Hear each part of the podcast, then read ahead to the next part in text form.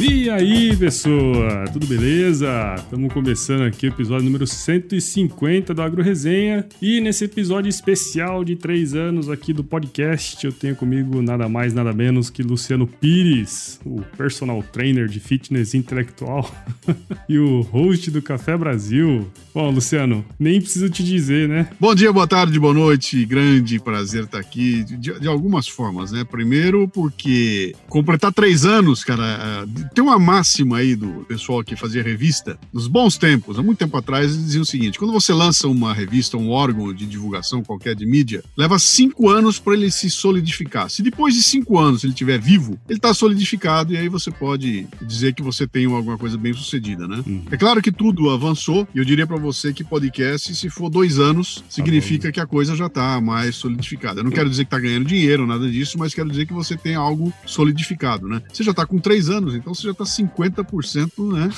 acima da necessidade para dizer que você tem um podcast de sucesso. Então, meus parabéns, cara. Não é todo mundo que consegue sustentar aí dois, três anos de montar o programa, colocar no ar, assumir o compromisso de que ele vai vir, cara, toda semana. É, é um trabalhinho aí. Então, meus parabéns, cara. Satisfação estar tá aqui com você. É isso aí, que é a, é a síndrome do Clark Kent, né?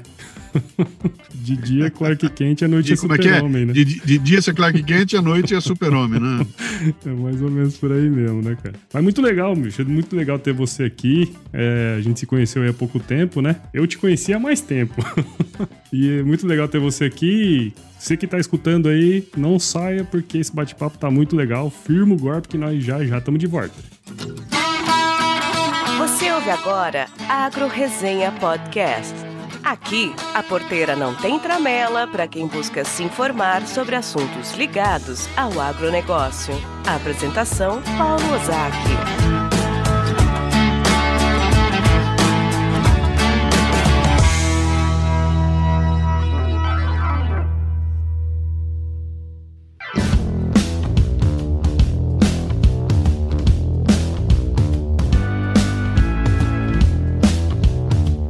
Aqui de volta com o Luciano. E, Luciano, vou fazer, parafrasear você aqui, né? Pra gente começar esse bate-papo, qual o seu nome, sua idade, o que, que você faz?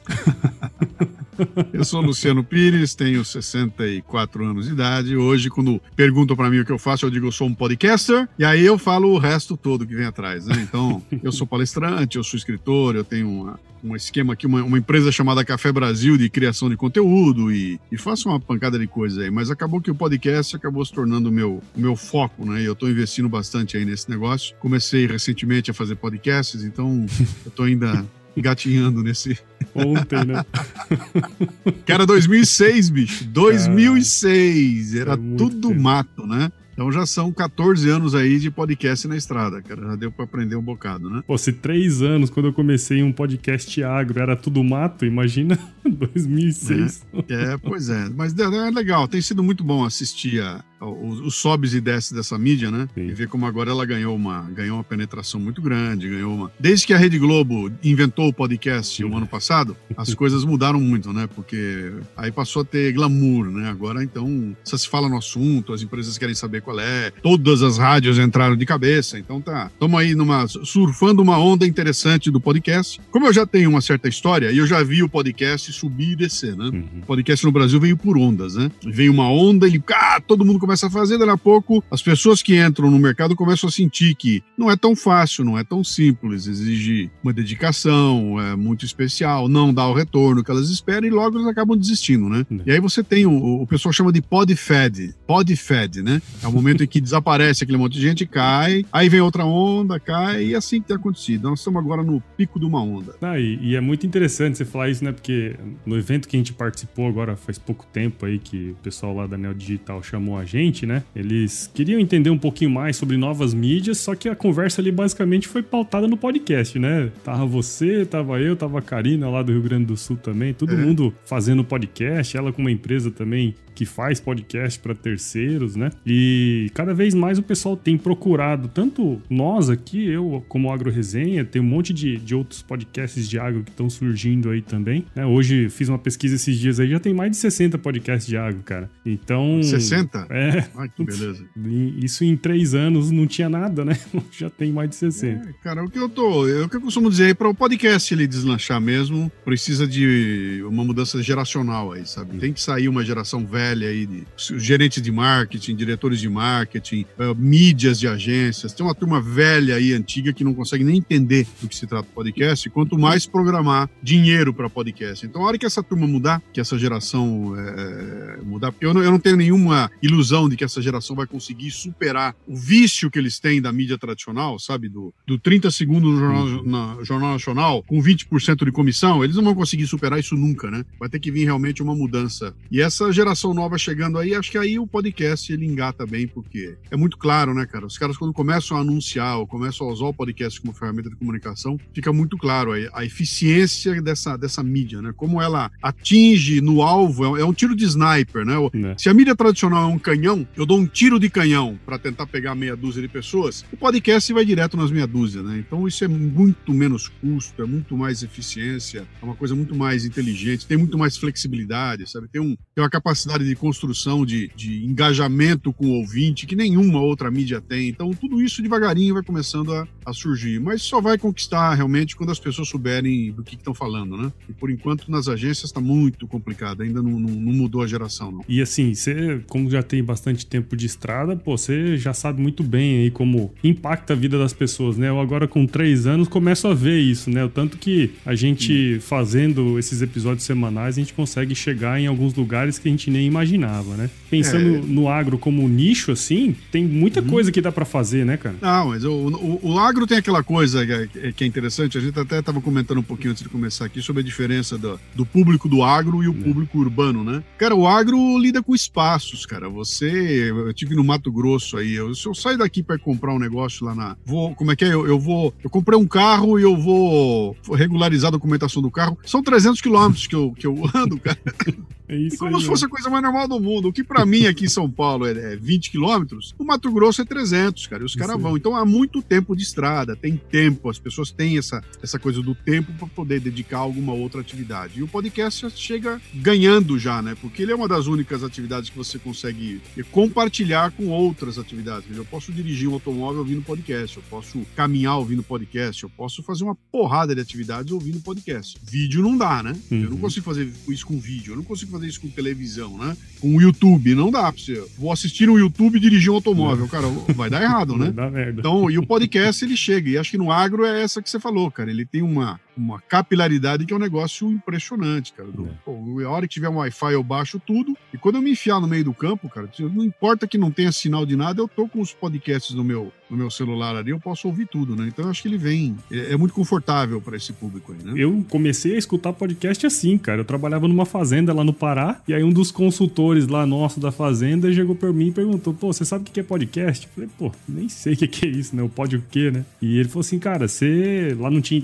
A internet era péssima, né? Só tinha internet na sede. Ele falou, meu, fica baixando aí, deixa baixando os episódios, à noite lá no dormitório você escuta, e foi assim que eu comecei, né? E aí você tocou nesse assunto aí do dos 300 quilômetros, né? Eu já teve vezes aqui de eu ir almoçar na casa do meu irmão em Primavera do Leste, que é 240 quilômetros é. de Cuiabá, e voltar no mesmo dia. 500 é, quilômetros, cara. Isso, os Mato Grossenses têm uma. A percepção deles de espaço e tempo não tem nada a ver com, com quem tá aqui em São Paulo. É outra coisa, né? O logo ali do Mato Grossense é terrível, cara. Ah, logo ali, cara. Vai lá, logo ali, duas horas andando e não chega nunca, né? Então, e, e aí o podcast lado, cai né? com uma luva, cara. o podcast ele se encaixa exatamente nesse tempo, né? E aí funciona muito bem. É Tanto aí. que você viu o que aconteceu aqui agora, a, a, essa coisa da, da pandemia. A pandemia, quando começou, o pessoal do podcast falou, pô, maravilha, né? O povo vai ter mais tempo para ouvir podcast. E o que aconteceu foi o contrário, né? É. A pandemia derrubou a audiência de podcast, porque eu tô me referindo ao podcast urbano, né? Pô, o, o cara, o cara tinha um tempo, né? Ele, ele levava um tempo para sair da casa dele e chegar no trabalho. Esse era o tempo que ele ouvia podcast, né? O tempo que ele saía para caminhar, o tempo que ele saía para fazer alguma, alguma atividade. E esse tempo com a pandemia acabou. Então, se tá todo mundo em casa, ninguém tem que trabalhar, eu não tenho mais 30, 40 minutos aqui para é, ocupar com alguma outra coisa. O cara tá em casa, já tá trabalhando direto, tá com os filhos e tudo mais. Então, houve uma queda lá porque foi roubado esse o tempo que a pessoa ganhou para ficar com a família, ela tirou de algum outro lugar, né? Tirou do podcast, do, do tirou do, do, do, transporte que ela, que ela. e que era exatamente o momento em que ela ouviu o podcast. Sim. Então é, é interessante, isso aí até merece um estudo, isso aí. Viu? Os data foda-se aí estão falando que tá rolando até briga agora na hora de lavar a louça aqui, viu? É, pois é, né?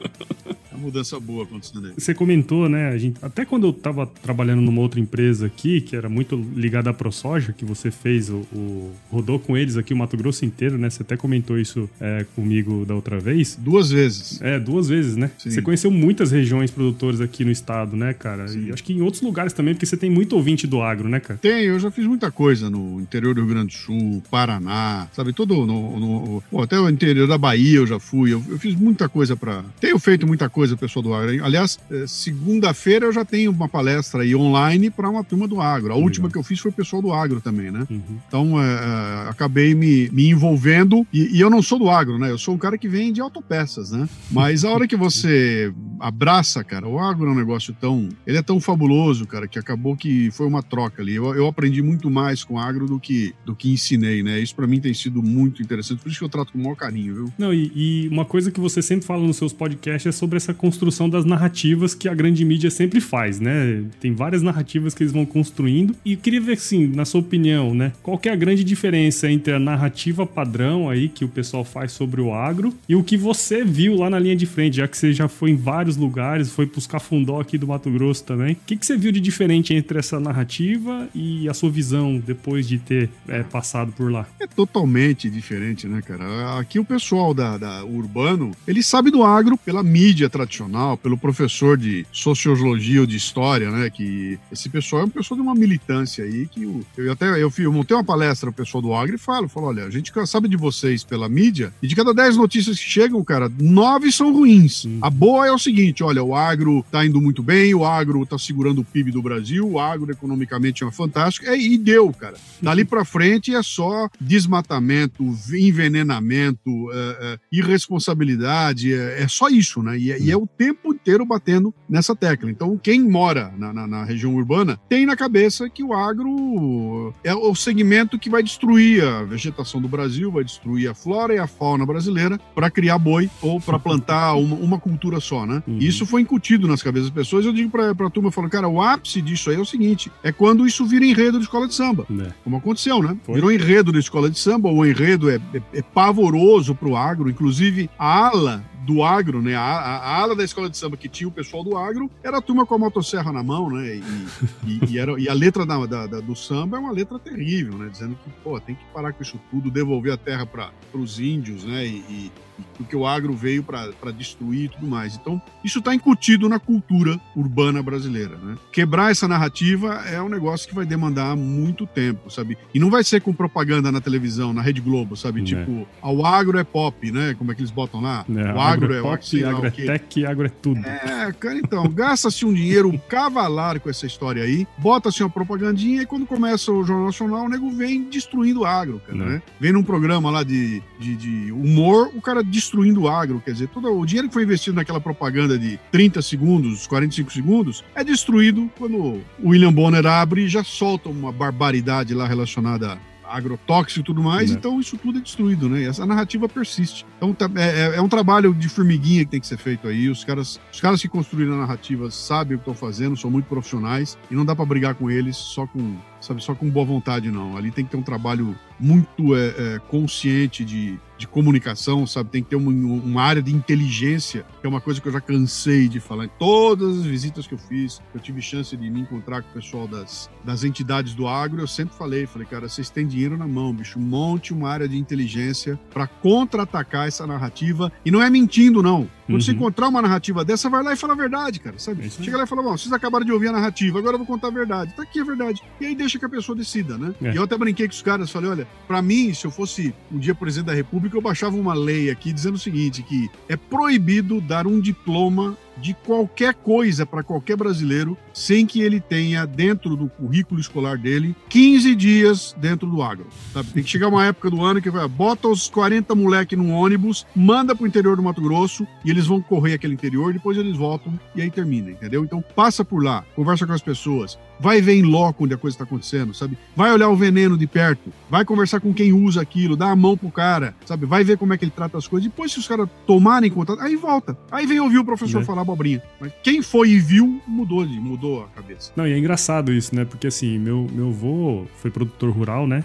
É, a vida toda. E eu lembro, assim, uma das imagens que mais me, me marcou, assim, uma das, dos fatos que mais me marcou uma vez, é, tinha um pé de ingá perto da, da sede da fazenda e tinha um, uma casa de João de Barro no Ingá, sabe? E uhum. eu fui lá no, no, no, no, João de Barro, eu e meu primo, pegamos a casinha do João de Barro e fomos levar pro meu avô super orgulhoso que nós tínhamos pegado a casa do João de Barro. Meu avô faltou escorraçar a gente. É como que você pega a casa do João de Barro do lugar onde ele fica?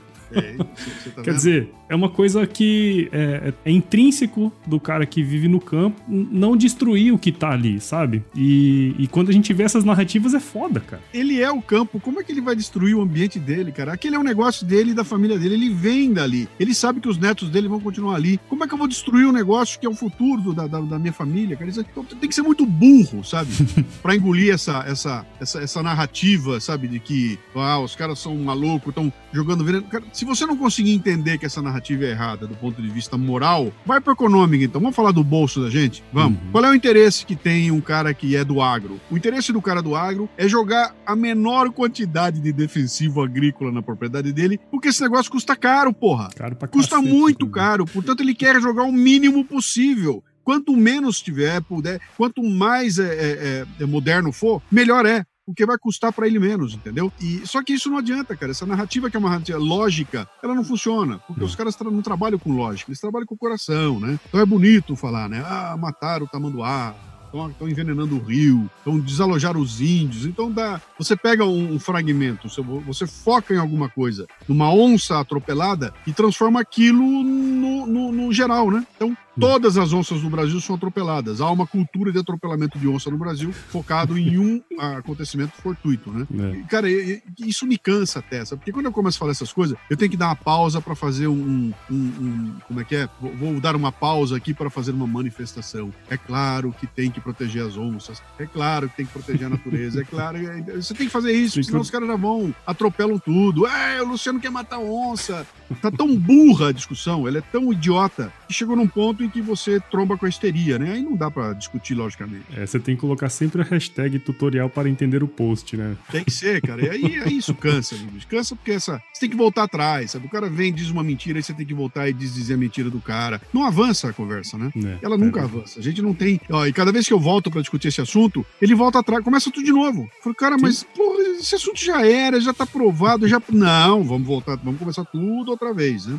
Eu tenho um lance interessante que quando eu tive fazendo todo o esquema lá do, do, do circuito ProSoja, eu montei um esquema de escrever. Então, em cada lugar que eu chegava, eu escrevia umas páginas. E eu montei uma página no Facebook, cara, chama-se Luciano Pires e o Circuito ProSoja. Ficou grande o negócio, virou uma uhum. ficou bem legal. Então, para cada lugar que eu chegava, eu contava um aspecto histórico da cidade, eu contava alguma coisa do que, do que aprendi. E tem histórias do Arco da Velha, cara, histórias que você descobre que eu pesquisava a região, né? Então, eu escrevia alguma curiosidade a respeito da região e depois eu falava de algum tabu que eu tinha quebrado naquela região. E eu ia lá, olha, vou, hoje eu vou falar de índios, tá? E eu dizia o que, que eu acabei vendo com relação aos índios, o que eu acabei vendo com relação a, a, ao uso de agrotóxicos e tudo mais. E teve um momento em que eu até depois coloquei isso no meu livro, eu tenho um livro chamado Me Engana Que Eu Gosto, eu, eu, eu uso até esse texto, né? Que eu comento lá que eu, tava, eu fiquei, eu fiquei é, curioso com aquele lance do, do título lá do de Desmatador do Ano, que era o. Era o do Blairo Mage lá? É, do Blairo Mage, que era como é que é da Serra Elétrica? Motosserra, do, é Motosserra de Ouro. Exatamente.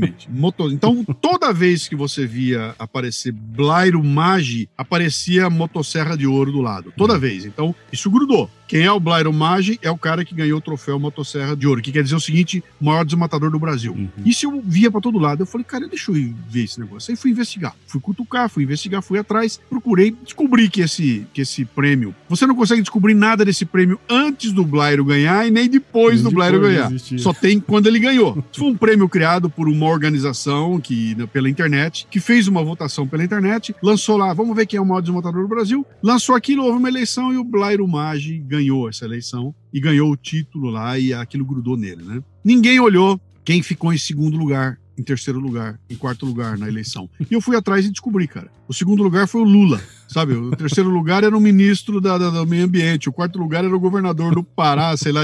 Eram tudo autoridades que estavam ali, nunca se tocou nesse assunto, só se focou no Blairo uhum. Maggi. Por quê? Porque isso foi uma narrativa montada, uma forma de você pregar um rótulo. Não tem como você medir aquela votação. Uma votação feita num site aberta, que não, não tem nenhum critério estatístico não tem nada, nada no teu critério, mas o que se queria era criar um fato, criar um rótulo, grudar o rótulo no cara e o cara virou pro resto da vida o maior desmatador do mundo, né? É. E a hora que você entende como essa coisa funciona, você, pô, então pera um pouquinho, cara. Então, cara, dá para contestar isso de todas as formas possíveis, né? Mas ninguém toca no assunto. Não. Eu nunca vi nada. Tudo aquilo que eu achei, eu não vi escrito em lugar nenhum, né? Eu fui o único cara que falou.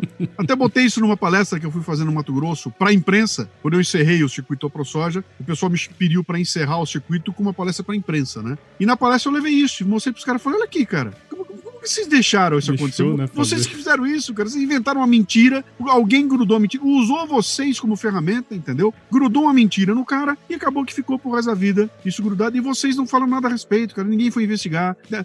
Cadê o ano seguinte? Não tem, não tem mais nada. Então, fatos como esse estão repletos. Então, o cara pega um tema como o veneno, sabe? Uhum. E vai para cima do veneno, inventa uma história maluca e acabou. E aquilo gruda e nunca mais ninguém quer saber a respeito. Fui, negócio, ah, estão morrendo as abelhas, né? Não. Agora, quando você vai investigar, você encontra um, uma coisa específica acontecendo em algum lugar porque alguém fez aplicação indevida daquela, daquele produto, né? E, o que é um problema uh, de polícia. O cara não seguiu o que devia. Se tivesse seguido, ele não tinha aplicado daquele jeito naquele lugar e não tinha matado as abelhas, né? Exato. Então você tem um crime acontecendo. O que, que tem que acontecer? O cara vai lá, pega o cara que fez, bota o cara na cadeia e tá resolvido o assunto. Você não pode pegar aquilo e dizer que todo mundo é assim sabe? Que todo mundo faz isso, que todo mundo veio para destruir as abelhas, cara. Então tá muito enrolada essa narrativa aí. É. Desenrolar isso é, um, é muito complicado, cara. É muito difícil, sabe? Muito tem difícil, um, Tem que ter um saco de ouro aí, sabe? é, tu vai dar o prêmio saco de ouro agora.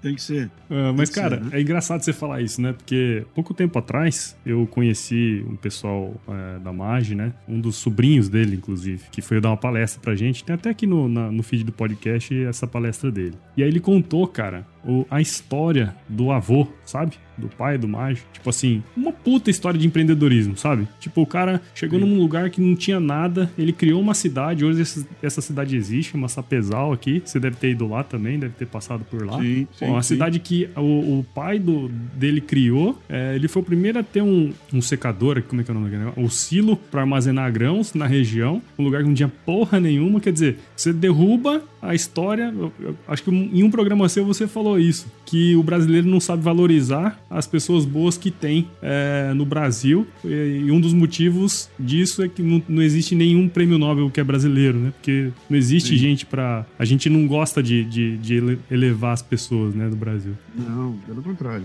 Pelo contrário, a gente quer destruir, né? E aí você tava comentando um negócio aí do. do a turma tá falando, cara, eu nunca vi Blairo Maggi na minha vida, cara. Eu não boto a minha mão no fogo pelo cara de jeito não. nenhum. Eu nem sei qual é desse cara aí. O que eu sei é que eu fui feito, fui usado como instrumento. Isso me deixa puto, sabe? Alguém me usou como instrumento, porque durante muito tempo eu, ó, oh, que horror, que horror, que horror, né? Agora pega esse exemplo que você trouxe, do que eu cansei de encontrar aí. Encontrei uma porrada de gente das antigas, cara. Gente que chegou aí nos anos 70, nos anos 80, né? E aí, aí os caras vêm, cara, desmatadores! Os desmatadores que chegaram. Eu falei, você falou, bicho, você sabia que nos anos 70 e nos anos 80 o governo incentivava o desmatamento? Havia uma política de interiorização no Brasil, havia uma ideia aquela ideia muito coisa dos militares, né? Uhum. De que se a gente não conquistasse o interior do Brasil, algum estrangeiro viria conquistar. Logo eles disseram o seguinte: fala, quem vier para cá, se assentar num lugar aqui no interior do Brasil, quem ocupar um determinado lance de terra vai ganhar a terra. Para isso tem algumas regras. Você tem que desmatar X%, você tem que preparar a terra. Se fizer tudo certinho, a terra é sua. O governo fez isso, cara. O Estado fez isso. Ele pediu para essa turma ir lá, por favor, venham, ocupem e desmatem. É. Logo, você não pode chegar para um cara desse e falar esse seu avô foi um desmatador. Cara, não tinha opção. Não tinha opção entendeu? A opção era desmatar. E havia uma, uma, uma ideia estratégica por trás disso. Então, é muito tranquilo você hoje, no, no ano 2020, sentado no ar-condicionado da sua casa, olhar e falar: ai, que horror, esses caras foram lá desmatar tudo. Cara, eu não posso olhar para 1980, da minha cidadezinha urbana aqui com o meu ar-condicionado, e tentar imaginar que eu consigo julgar com os valores de hoje, que é quanto aqueles caras faziam nos anos 70, Sim. 80, ah. sabe? Havia um, processo implantado, implantado ali. Então, uh, isso não entra na discussão, sabe? Isso está de lado, isso fica tudo de lado. Ninguém quer saber da, da sabe, da, dos dados que vêm. E o que me deixa enlouquecido é que quando você não pega esses, esses todos esses lados, você tem uma, uma, visão muito parcial da história. Aí tem essa molecada de cabelo colorido aí gritando, né? Ah, o pum da vaca vai acabar, vai fazer um buraco de ozônio, sabe? Essas que você tá vendo aí, a Anitta falando porcaria que não acaba mais do agro, não tem a menor ideia do que tá falando, é porque entrou numa discussão onde só tem um lado, onde só tem um ângulo, e você não consegue nem. É, é cara, e eu não estou nem pregando aqui que não exista desmatamento, que não exista. O problema existe, e o problema do equilíbrio do homem com o ambiente, isso é histórico, cara.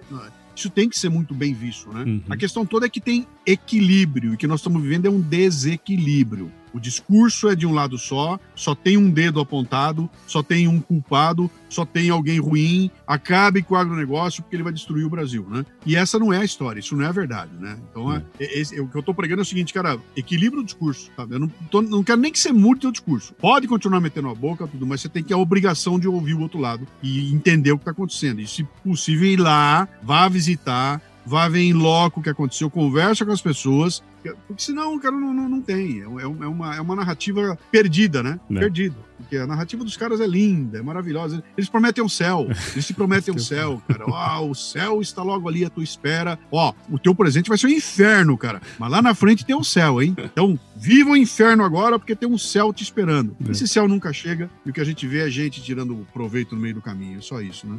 Até no ano passado, né? Você fez aí uma série de, de cafezinhos, inclusive um Café Brasil inteiro falando sobre os agrotóxicos, né? Depois daquela barulheira inteira da mídia falando lá dos justiceiros ambientais, falando sobre a liberação Sim. dos produtos, né? E assim, eu vejo que tem uma preocupação, e ela é genuína, né? Das pessoas em relação à comida que elas comem. Só que, assim, eu queria ver um pouco da sua visão, você que mora aí em São Paulo, né? A selva de pedra. É, pensando aí nas pessoas que estão ao seu redor, como que você vê essa relação entre o pessoal da cidade? Tem essa preocupação que é genuína mesmo, da comida e todas essas barulheiras que a mídia fez aí ano passado? É, para essa molecada nova aí, cara, tem, tem, uma, tem, uma, tem uma coisa que os caras falam aí que é muito engraçada, que diz que para eles a laranja nasce no balcão do Carrefour. Sabe? A carne, a carne brota no balcão do, do, do sabe, do, do, do supermercado. Ela, ela, vem dali. Ela não vem de alguém lá atrás, né? né? Ela nasce dali. Cara, você não tem como alimentar esse volume de gente na velocidade necessária, na quantidade necessária, plantando alface no jardim do seu João, cara. Sabe, com essa história que os caras vêm com a, como é que é, da, da agricultura é, é, orgânica, e tudo mais. Cara, nós, nós, nós, precisamos, nós precisamos de. Tem que ter escala, cara. E escala você conhece, consegue com ciência. E o que nós estamos batendo é o seguinte: há uma ciência toda no agronegócio. Tanto que os caras. É uma coisa que a gente não entende, né? Essa mesma turma que acusa o agronegócio considera a Embrapa é um centro de excelência, né? Uhum. E o que, que ela faz? Ela faz ciência. Ela ensina você como utilizar melhor o campo, como você pode ter mais produtividade sem utilizar tanto espaço. E quando você pega os números do Brasil, todos mostram que isso está sendo feito de forma bem sucedida, Sim. cara. A gente aumenta brutalmente a produção de carne no Brasil e reduz o tamanho do espaço. Né? É. Aumenta a produção de grãos e reduz a área plantada. Né? Tem, tem a, a, área, a maior área preservada do mundo, cara. Sabe? O Mato Grosso tem 65, 68% de área uh, uh, preservada, cara. Quando a, a ideia aqui é que é o contrário. Vocês aí já destruíram 70%, só sobrou 30%, né? É. E é o contrário, cara. Então, os indicadores, os números, todos que você olha mostram, cara, peraí, tem uma. A situação é diferente do que se fala por aí. E essa molecada daqui tem essa relação. Então, é, é, sabe, enquanto eu estou comendo meu bifão, eu estou puto da vida com a ideia de que tem alguém matando boi e vaca, né? É. Cara, se não matar o boi e a vaca, como é que você alimenta esse volume de gente? Ah, alimenta com comida orgânica. Não, não alimenta, cara. Não vai ter, é muito mais cara, não tem uh, produtividade para esse tipo de coisa, né? Então, e eu, eu tô falando aqui agora, daqui a pouco você vai ver os comentários que vão vir aí, cara. Esse ignorante! Os caras vão dizer que tem, e não tem, cara, sabe? Se tivesse, o mundo já tinha adotado. Países inteiros já tinham adotado isso, ninguém adota. Vai lá no holandês que tá reclamando, que tá ali. Vai ver o que, que o holandês tá, o que, que tá comprando no Brasil.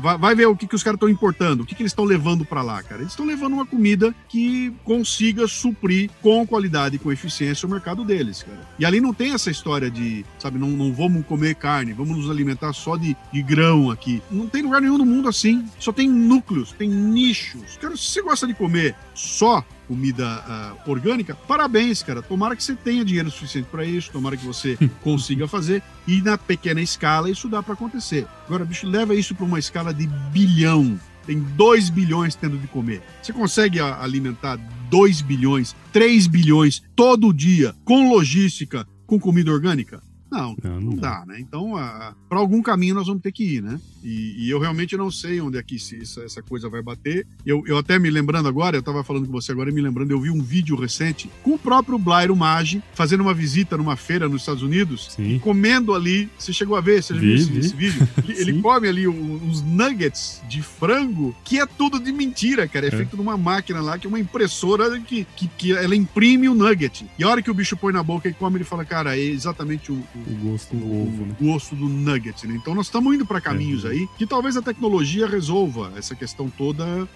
muito em breve, né? E aí nós vamos ter que começar a lidar com outra questão que é vai ter um excesso de vaca, um excesso de boi, tem excesso de bicho e, e, nós vamos ter que nos preocupar com bicho em excesso, que nem os caetitu aí no Mato Grosso. Né? tem que abrir a temporada de caça, né? Imagina, onde Mas você viu tá caçar bicho. Mas viu, mas isso é um negócio interessante, né, cara? A gente tem essa preocupação muitas vezes de atender as necessidades e os anseios do primeiro mundo, né? Europa, não sei o quê. Quando na verdade, sei lá, se for colocar aí na balança comercial, a grande, o grande consumidor nosso é China, é, Oriente Médio, né, cara? Índia também tá entrando Sim. na jogada. Tem uma África inteira pra gente alimentar que tá pouco se fudendo se o negócio é, é, é tem ambientalmente correto ou não, né? E a gente fica Sim. lá adulando o, o, pessoal lá de cima e tem um monte de gente aí necessidade. E nós somos a bola da vez, né, cara? Porque a gente tem essa capacidade de produzir sem arrancar um pé de árvore, se a gente quiser. Esse que é o, o acho que isso que dá medo nos caras, né? É, também tem esse outro lado aí que é o lado da teoria da, né, da teoria da, de, de, que existem, existem caras que temem o, o, Eu tenho uma história boa do agro aí que eu sempre, eu sempre conto, né? Que quando eu fiz aí a, o circuito da ProSoja, o pessoal me contou desse acontecimento, que eles hum. estavam lá pelo interior, com dois ou três americanos, norte-americanos, andando para lá e para cá pelo interior, aí pararam para comer num, num, determinado lugar lá, então sentaram para comer, e o americano vira pros caras e fala o seguinte: fala, cara, eu não consigo entender vocês aqui no Brasil, cara. Vocês não têm trem, vocês não têm hidrovia, vocês não têm aeroporto, vocês não têm silo, e mesmo assim, vocês estão brigando pau a pau com a gente lá. É. Cara. O dia que vocês tiverem essas coisas aqui, nós estamos fodidos. Tá fudido. Entendeu? Porque se vocês resolverem o problema logístico do Brasil, não tem para ninguém, entendeu? Então os caras não entendiam como com tanto problema no meio do caminho, a gente briga pau a pau com os caras lá no, no, no, mundo todo, né? Então é natural que haja até um temor. Tem aquela história, a história lá que existe aquele movimento, né? Como é que é? Farms here, forests there, né? É, Fa é, fazendas aqui nos Estados Unidos e floresta no Brasil. no Brasil. Então, cara, dá para pensar? Ué, eu acho que até dá para pensar nisso. Paguem por isso, cara. Paguem pela floresta. Eu adoraria ver uma, eu ter uma fazenda de floresta. eu acharia o máximo que o agronegócio fosse florestal. Qual é o negócio do agro? É, paguem por isso. Se você fizer dinheiro e, e retribuir contribuir por isso, vai florescer, cara. Vai ter. Já tem fazenda de água, não tem? Tem. Projeto, fazendas de água, cara. O que, que ele produz? Água. Então, se remunerar, cara, isso vai acontecer, né? Mas quem vai comer um carvalho? Os caras não vão comer carvalho, não vão comer folha de árvore, né? Em algum lugar vai ter que ter comida produzida. Então, é uma equação muito complexa. Ó, deixa eu te dar mais um exemplo aqui pra você ver como esse negócio é, é complexo. Você lembra do We Are the World, né? Lembro.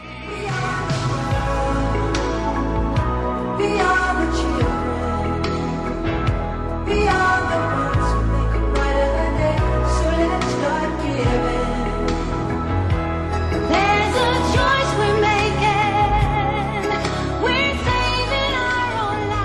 aquela música que foi composta pelo Lionel Richie e o Michael Jackson, foi lançada para combater a fome na África. Então aquilo foi um sucesso brutal. Aquele cara vendeu milhões e milhões de. Lembra? Todos os artistas cantando juntos, aquilo foi uma coisa fabulosa e puta, aquilo moveu muito dinheiro e esse dinheiro foi canalizado para aliviar a fome na África. Quando completou 25 anos dessa, dessa gravação, os caras lançaram um DVD. Eu comprei o DVD, levei para casa, e no final do DVD tem dois documentários que falam como é que foi o acontecimento, como é que foi a gravação. E um dos documentários, o Harry Belafonte, que foi um dos caras que organizou aquilo, pega e segue o caminho do dinheiro até a África. Ele grava ele indo para a África para ver como é que o dinheiro chegava até os africanos, né? E ele vai mostrando como é que foi o processo. E no final, o cara tá com a cara de cachorro lavado, sabe? E dizendo o seguinte, falou, cara, o esforço que nós fizemos não adiantou para nada, porque o dinheiro nunca chegou e ficou no caminho. O dinheiro ficou no caminho por falta de logística, por roubo, por corrupção, por política, sabe, regiões políticas aqui impediam que a comida fosse é, distribuída para ter força política. Ele falou: então, todo o esforço que nós fizemos, que levantou lá, sei lá, 30, 40, 50 milhões de dólares, se perdeu porque esse dinheiro nunca chegou onde tinha que estar. Quando você olha para isso, você só vê a lindeza da, da, do evento, sabe? Que coisa maravilhosa, que coisa linda, que coisa maravilhosa feita para matar a fome na África. Matou? Não. Né? Porque entre a intenção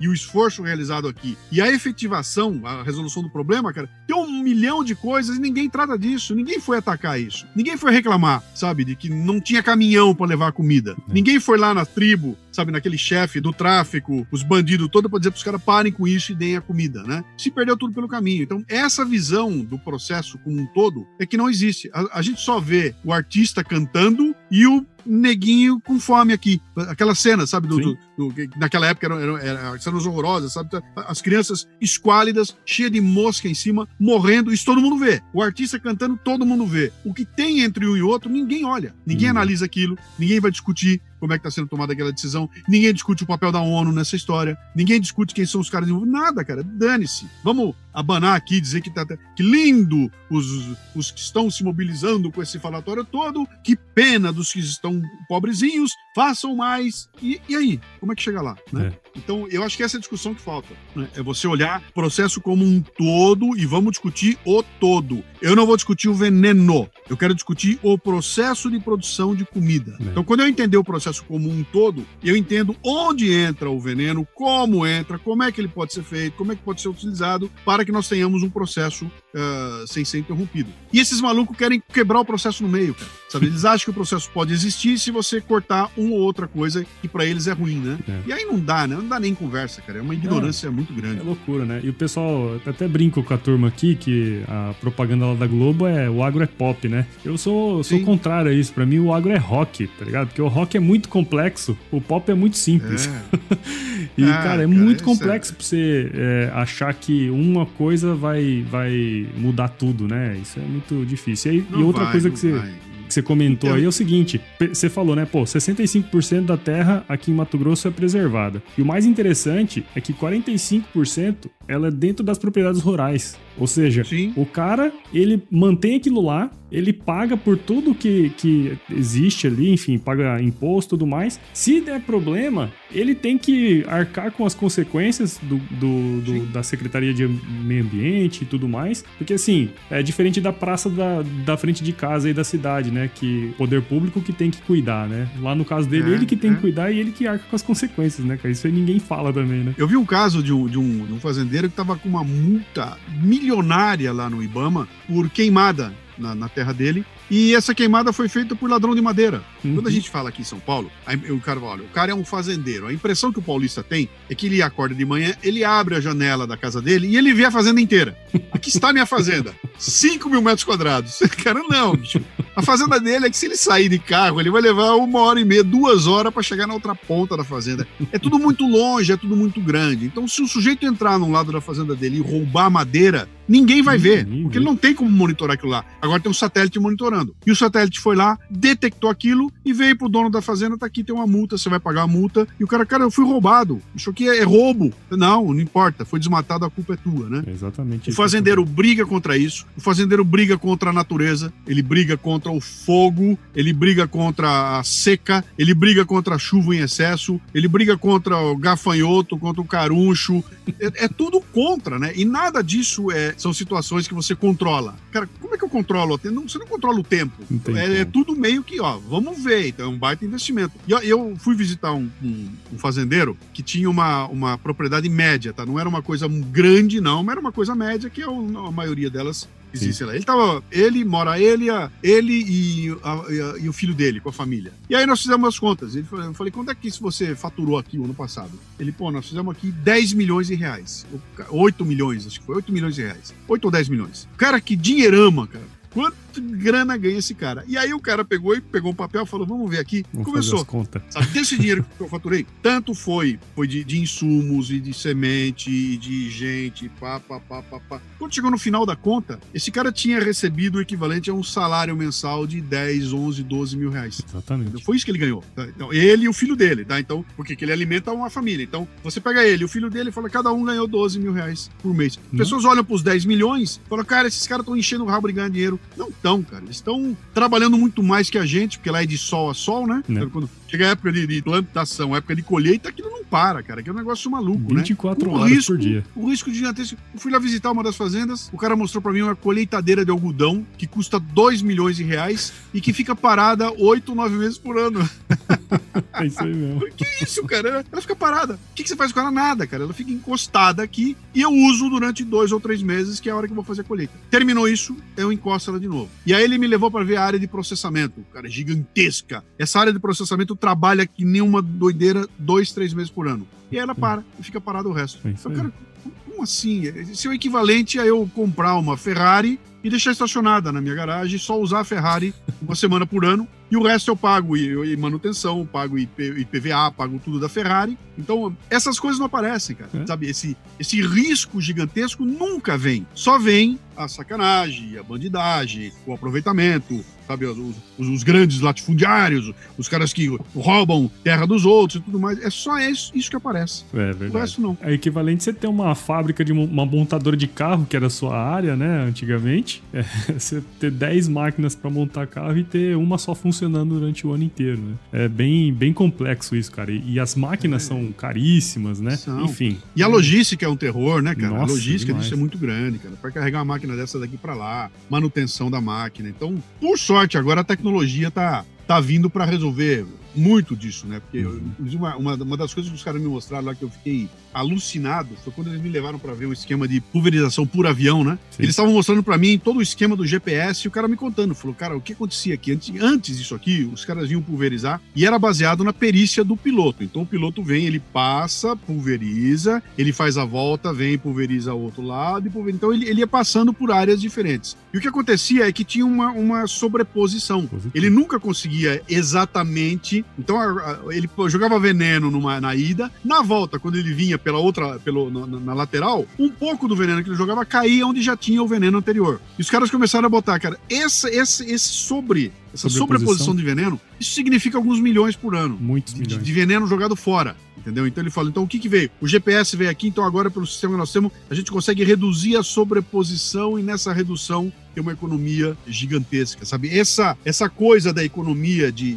escala também não tá na, não, não é discutida. Os caras olham para o negócio e não veem essa discussão. Falam, cara, esses caras estão preocupados. Se eles errarem um milímetro, é dois milhões de reais no final da, da sabe, da, da, da, da, temporada, né? Se a máquina quebrar e eu não tiver a peça de reposição, cara, é um prejuízo sem tamanho, porque se eu não, não, não colheu, acabou, dançou, né? Então, tudo isso envolve uma complexidade gigantesca que não entra na discussão. Aqui só se olha e só se vê o, o, o ruim, né? O mal. É. Isso tudo precisa mudar, viu, cara? Precisa mudar. E quando eu fiz aquela sequência dos programas lá sobre o... o agrotóxicos, né? O agrotóxico e tudo mais, a, minha ideia foi exatamente essa. Eu falei, cara, pera um pouquinho, vamos olhar aqui. Vamos olhar o que é que se diz, vamos olhar o que é que tem. E eu fiz um programa contando, olha aqui, ó. E, e eu concluo aquele programa dizendo o seguinte, o problema do uso do agrotóxico no Brasil não é do Ministério do Meio Ambiente, não é do Ministério da Agricultura, é do Ministério da Justiça à justiça. O problema do agronegócio no Brasil, do, do, do uso indiscriminado, é da, da justiça. E a gente, hoje, quando você examina aquilo tudo, você fala: o que aconteceu? Quais são os problemas?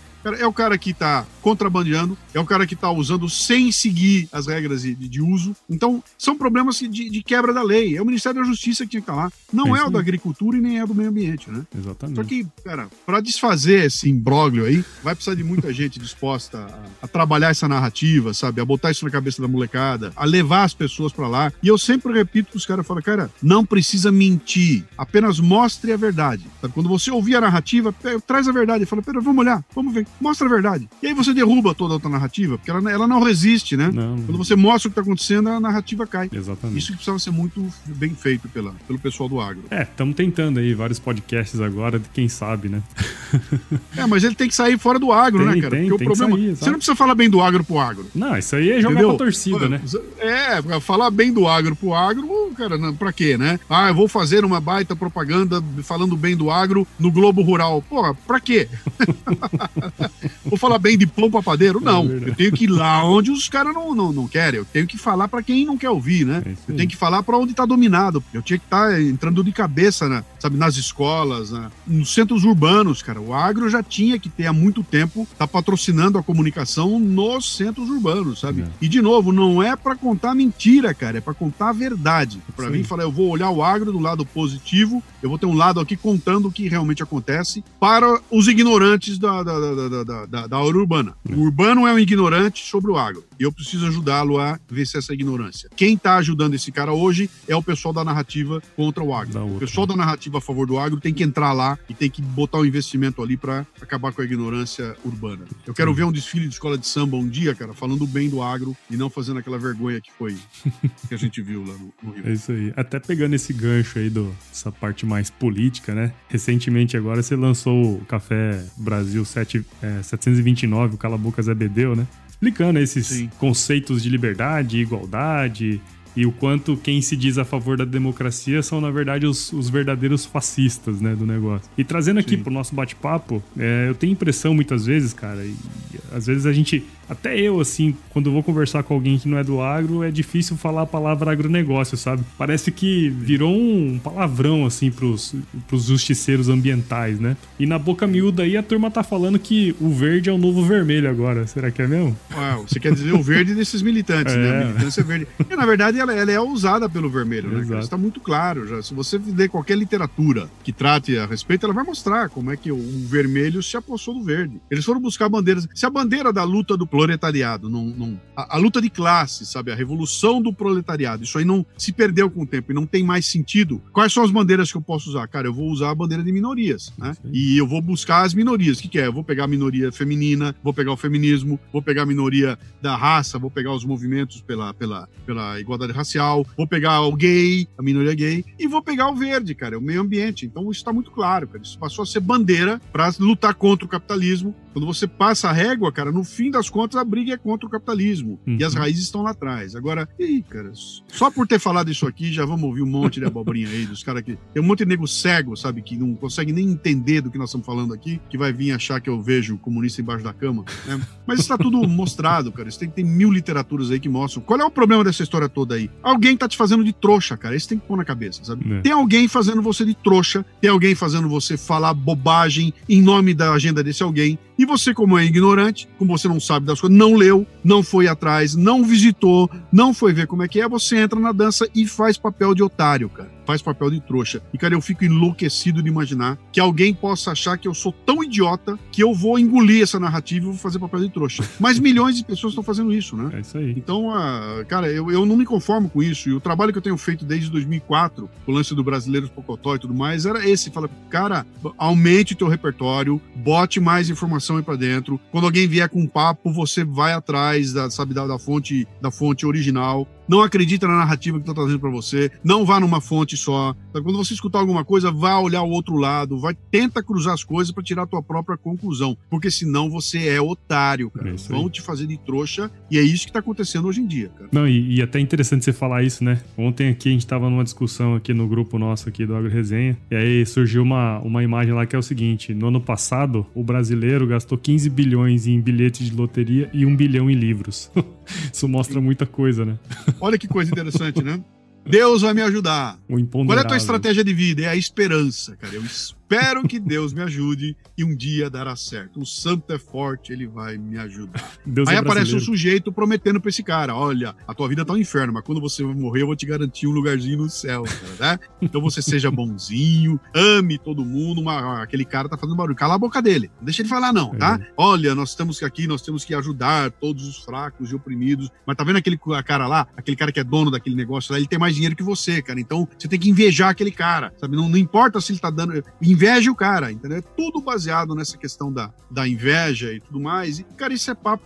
Você bota um moleque de 19 anos, o moleque compra isso na hora, na cara, hora. porque é irresistível. Quem é que resiste a alguém que tá pregando salvar as baleias, salvar os golfinhos, salvar as girafas da Amazônia, cara? Quem é que resiste a isso?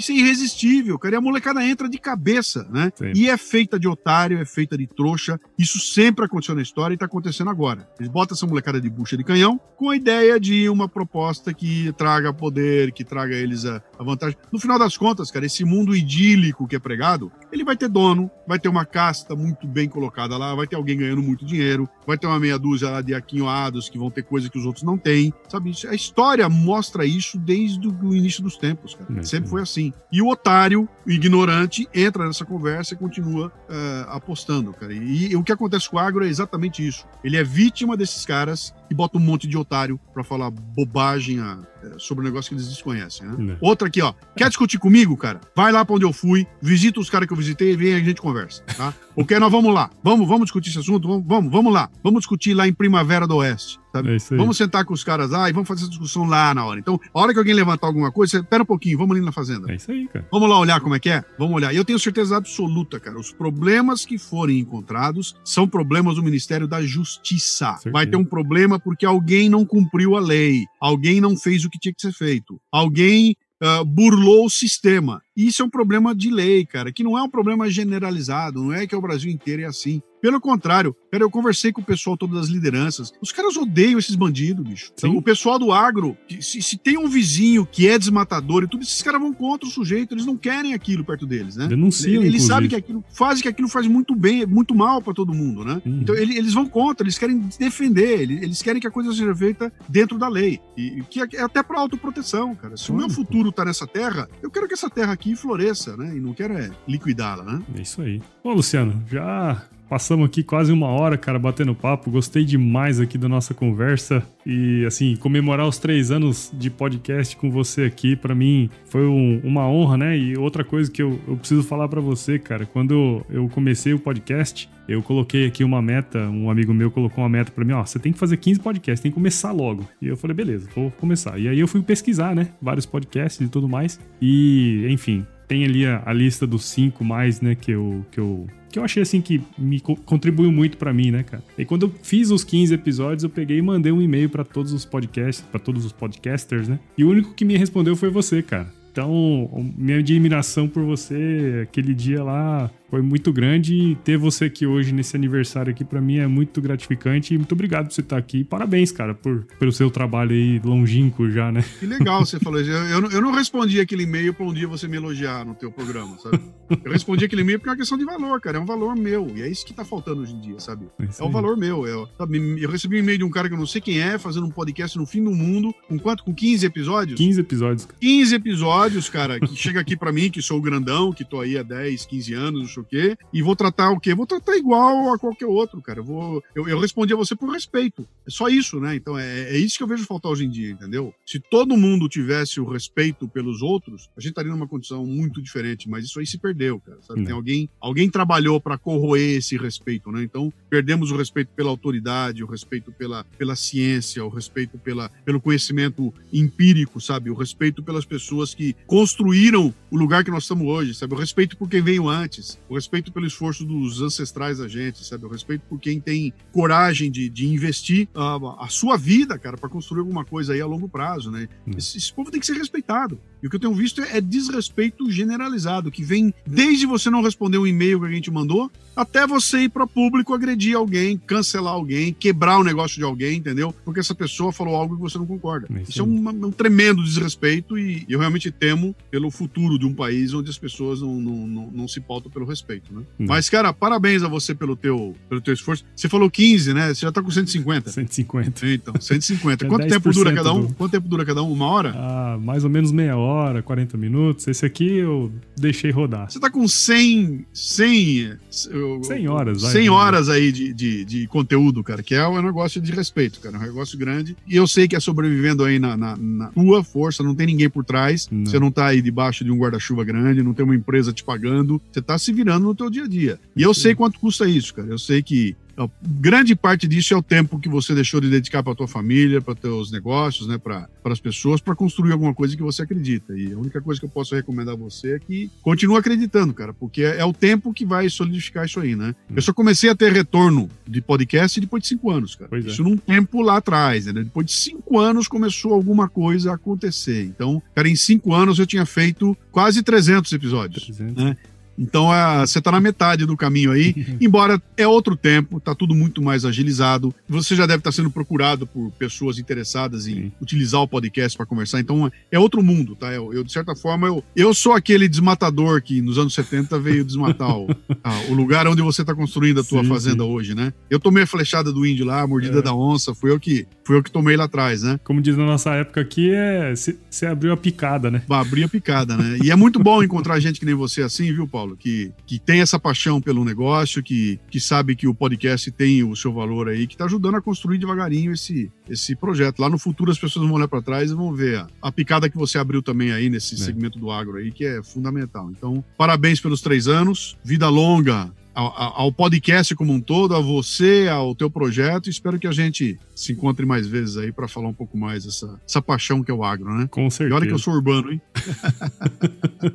Mas é isso aí, né, cara? Na verdade, a gente tem essa, essa questão de, de rural e urbano, né? Mas no fundo, no fundo, quando você pensa em cadeias, né? Quando você pensa em sistema, todo mundo tá muito interligado, porque no fundo todo mundo come, né? Então todo mundo faz parte da, do sistema agroindustrial de alguma maneira como consumidor, né? Sim. Inclusive, a montante da cadeia, ela é um resultado do que tá a jusante da cadeia, né? Então, a hora que Sim. você olha isso aí, tudo isso é puxado, né, cara? Então, todo o sistema de produção que existe hoje, tudo que a gente trabalha aqui é, no setor primário, tem a ver com o que as pessoas querem lá na frente, né? Então, o cara falar que, que o agronegócio mata, ele que tá pedindo, ele que tá pedindo isso.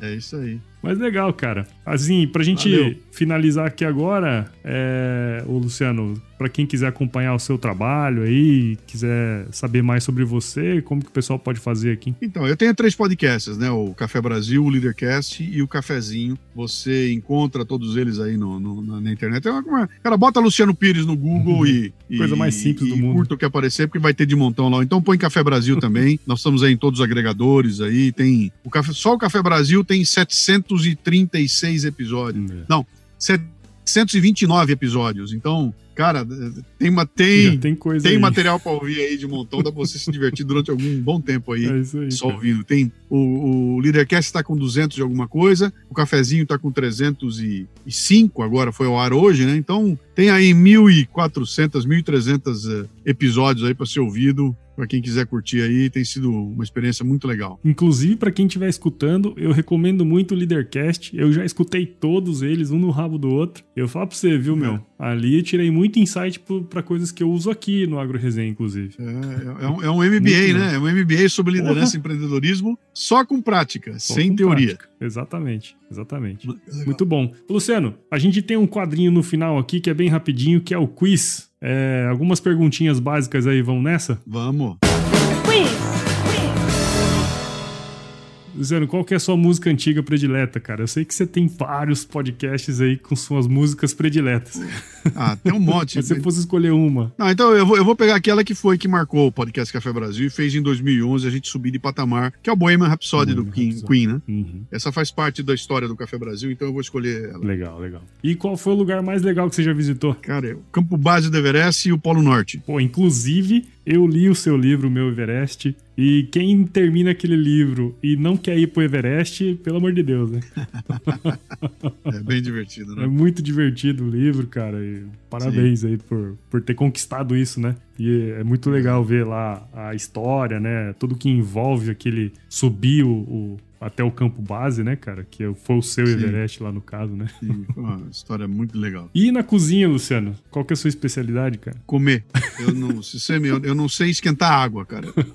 Se você pedir para mim esquentar água, eu, eu queimo a água. Eu, não, eu, eu só Se como. for para cozinhar o ovo, então, pelo amor de Deus. Não, não sei nada de cozinha e não pretendo aprender, sabe? Não tenho nenhuma mas nenhuma atração. Já, olha, no churrasco eu, eu fazia ah, até é. que uns churrascos legais, cara, mas me enchi o saco, nem isso eu faço. Não virou vegetariano, não. Não, não, não, não virei, não. Deus o livre. E Luciano, pra gente finalizar mesmo aqui agora, se você se encontrasse com o seu eu de 17 anos hoje, cara, qual seria o melhor conselho que você se daria? Cara, vai fazer um curso de investimento, vai aprender a lidar com dinheiro, vai aprender finanças, cara. Primeira coisa que você tem que fazer na vida é um curso de finanças. Vai aprender a investir, a lidar com dinheiro, depois você faz o resto, entendeu? É chato, é pentelho, é, nenhum moleque quer fazer isso aí, mas para mim é, é, a maior falta que eu sinto, ou que eu senti na minha vida, foi não ter feito isso quando eu era quando era garoto, e eu, e eu sei o que eu perdi de oportunidades ao longo da vida, cara. Eu podia estar numa situação completamente diferente se um dia eu tivesse pensado em, em, em conhecer como, como trabalhar dinheiro, sabe? Como mexer com dinheiro. Uhum. Essa é a dica. Muito bom, cara. Pô, nem preciso. Vou chover no molhado aqui se eu te agradecer de novo, né, Luciano? Mas obrigado de novo aí por estar aqui com a gente. E aí, no, no próximo Café Brasil aí, ó, você fala pra turma que hum. se chover não precisa molhar a horta. É isso aí. Parabéns, meu cara. Obrigado aí. Uma coisa que nós não falamos ao longo do tempo aqui que foi que eu, eu também falo porta, porco. É eu sou de Bauru, Bauru, Eu tenho ali um que caipira, então o agronegócio no fundo, no fundo tá na minha veia, assim. É isso aí, cara. Grande abraço. Grande abraço.